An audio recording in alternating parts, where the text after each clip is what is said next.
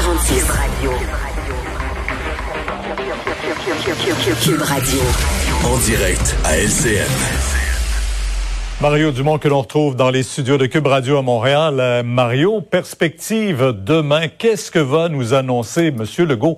Lui qui, au cours de la fin de semaine, a commencé à parler d'assouplissement. Est-ce qu'on risque d'être déçu demain? Ben, ça dépend à quoi on s'attend. Hein. Si les gens Parce que les attentes sont élevées, là.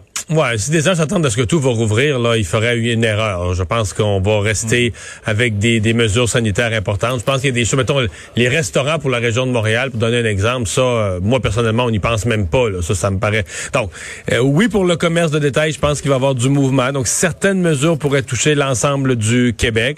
Mais ce matin, j'ai fait l'exercice en ondes, là, euh, Pierre les, écarts entre régions sont gigantesques. Prenons cette fameuse statistique, le nombre de cas actifs par 100 000 habitants. Mais on va passer de, chiffres de 1, 2, 3, tout petit, tout petit, tout petit, dans les régions comme la, la Côte-Nord, la Gaspésie, le bas du fleuve, jusqu'à Montréal, près de 300 sais, ce sont des écarts, là. C'est pas, c'est pas du 2 pour 1 ou c'est pas le double, c'est 100 fois plus. Toute proportion gardée, là, au, à un ratio de 100 000 habitants. Donc, M. Legault aura pas le choix, à mon avis, de faire des différenciations régionales. Et là, dans ça, Bon, pour Montréal, il va rester des restrictions. Puis quand je parle de Montréal, je parle du Grand Montréal. Il va rester des restrictions importantes. Je pense qu'il y a des régions où on va pouvoir lever beaucoup de restrictions parce qu'il y a presque plus de COVID. Puis il y a les entre-deux.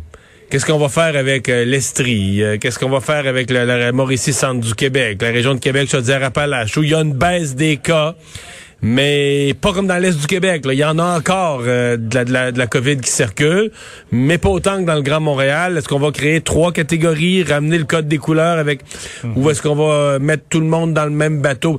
Pour moi, il reste, il reste des questions. C'est un point de presse demain où on a beaucoup de choses à apprendre, à découvrir. Après ça, ben les services personnels, les salons de coiffure, est-ce qu'on va les rouvrir comme les commerces avec euh, des restrictions, les centres commerciaux? Donc, il y a beaucoup, beaucoup de questions. Est-ce qu'on va permettre, par exemple, dans les régions où il y a moins de COVID, est-ce qu'on va recommencer à permettre des petits rassemblements, des parties, des fêtes familiales ou entre amis, euh, six personnes, dix personnes, ou est-ce que ça, on, on laisse ça de côté avec un couvre-feu, puis on dit le soir, on rentre à la maison? En même temps, je vous dis tout ça, ça vous donne une idée de la quantité de décisions ben euh, que M. Legault, son équipe doivent prendre là. Euh, toujours dans la crainte, évidemment, de on veut pas tuer l'économie, on veut pas tuer les commerces, on veut leur permettre de revivre, mais on veut pas avoir une troisième vague puis se retrouver à tout refermer le mois d'après non plus. Quand on réserve la période de 5 heures pour un point de presse, 17 heures pour le point de presse, ça va être majeur comme décision. Ah, oui, oui, ah, Absolument. Mais on attendait euh, du côté d'Ottawa aussi des décisions concernant les voyageurs. On nous a dit ça va venir, ça va venir. Euh, la quarantaine obligatoire, oui, mais pas pour tout de suite là, quand même. Mais c'est-à-dire que le fait qu'elle est annoncée, là, ça change complètement les décisions des voyageurs. Donc pour moi, de ce point de vue-là, la politique d'Ottawa, elle est efficace. Euh, déjà, les compagnies aériennes ont cessé leur vol, les compagnies canadiennes. On nous dit, oui, mais il y a des gens qui vont, j'ai vu le bloc, les gens vont pouvoir contourner ça par une firme américaine. C'est vrai. Mais euh, moi, là, je pense que ça va être des très petits nombres de voyageurs. Quand vous additionnez la complexité, le fait qu'il y aura plus de forfait vers des tout inclus, le fait que euh, quand vous allez revenir, vous allez avoir là, 2000 pièces à payer dans une quarantaine très stricte à l'hôtel, il y aura des voyageurs, mais à mon avis, c'est des tellement petits nombres que là, ça vaut plus la peine de s'exciter le poil des jambes. À un moment donné, il faut, faut en venir, faut passer à autre chose.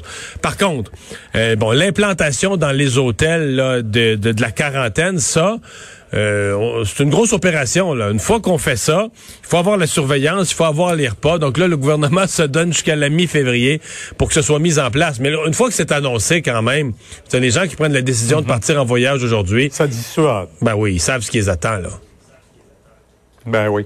Euh, maintenant, à Québec, la rentrée parlementaire, ça s'en vient. Parallèlement à la COVID, ben, il y a les négociations avec le secteur public et on sent qu'il y a, ouf, euh, il y a un os euh, qui, bloque pas mal de choses. Oui, et des votes de grève. On commence des votes de grève. Je dois dire que dans le secteur de l'éducation, dans le secteur de la santé, prendre des votes de grève, euh, c'est discutable. C'est pas, disons, nécessairement le meilleur moment. les citoyens, les parents, exemple, à l'école, qui regardent ça, puis sont déjà inquiets pour leurs jeunes, puis la réussite, puis on a manqué des journées.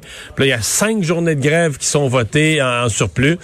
Euh, je, je sais qu'il y a de la frustration du côté des syndicats du secteur public. On voudrait que ça se règle, mais là, ils vont devoir mettre dans la balance que le déficit est rendu à 15 milliards de dollars. Euh, il y a une bonne partie de la population qui, en cours d'année, a perdu son emploi, les gens de la restauration, etc., et qui regardent les gens du secteur public puis qui disent, ouais, votre sécurité d'emploi, ça vaut quand même beaucoup, sans rien enlever là, au dévouement qu'il y a eu dans l'éducation et dans Ah. la santé pour assurer les services. Mais euh, je suis pas certain que dans l'opinion publique, ces jours de grève vont être très bien accueillis. Parce que dans la population, il y a déjà pas mal aussi de frustration. Ben, c'est ça. Merci, Mario. Au À demain, 10 h sur LCN. Au revoir. Oui, mais parlons-en de demain, Alex. Euh, grosse émission pour nous demain, 15h30. D'abord parce qu'on aura vécu quelques minutes avant la rentrée parlementaire. Oui, absolument. Ça, c'est une rentrée quand même attendue. Des nouvelles mesures sanitaires quand même là, supplémentaires pour supporter là, cette nouvelle rentrée parlementaire. Ouais, J'ai vu les images du plexiglas à l'Assemblée nationale. C'est quelque chose, j'imagine, que tu te serais jamais Ils ont- attendu ils ont à fait voir ça ça, quand un même. Ils ont fait des petites barres de bois verticales qui sont teintes de la même couleur que les meubles pour pas que ça déguise trop le, le salon bleu. Le décorum est un peu gardé tout de même, mais ça va être une rentrée, disons, différente des autres, mais on parie que les oppositions ont des questions à poser au gouvernement en bloc. Puis à 17h, après ça, Mario, évidemment, c'est la conférence de presse tant attendue du gouvernement Legault. Euh, qu'est-ce qu'on va annoncer comme assouplissement? Dans quelle région? Euh, à chaque fois qu'on réserve le point de presse de 17h, c'est pour les grandes annonces. Puis d'après moi, demain, là, ça va... euh, disons que ça va être quelque chose. Mais soyez avec nous parce que peut-être qu'avant 17h, on en saura quelques bribes que vous partagera. Et évidemment, à compter de 17h, euh, on diffusera ça ici euh, en direct dans le cadre de l'émission sur les ondes de Cube Radio. Merci d'avoir été là. Merci Alex. Euh, Rendez-vous demain à 15h30. C'est Sophie Durocher qui s'en vient au micro dans un instant.